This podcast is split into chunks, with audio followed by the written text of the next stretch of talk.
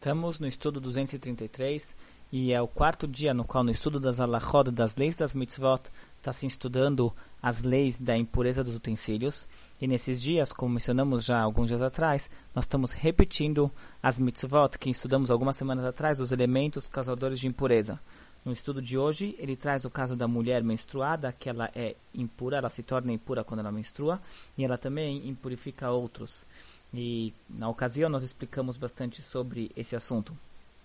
Sobre as leis de utensílios, eh, vamos falar mais alguns detalhes. Ontem mencionamos os utensílios de pedra, que os utensílios de pedra eles, eles não se impurificam.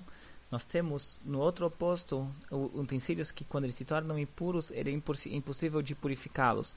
E é o caso dos elementos, dos utensílios feitos de barro ou cerâmica utensílios feitos de barro, cerâmica, argila, coisas do gênero, esses utensílios não têm purificação.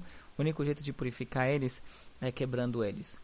Sobre a impureza dos utensílios, nós temos uma mitzvah hoje, uma prática muita gente conhece, de levar utensílios ao mikveh.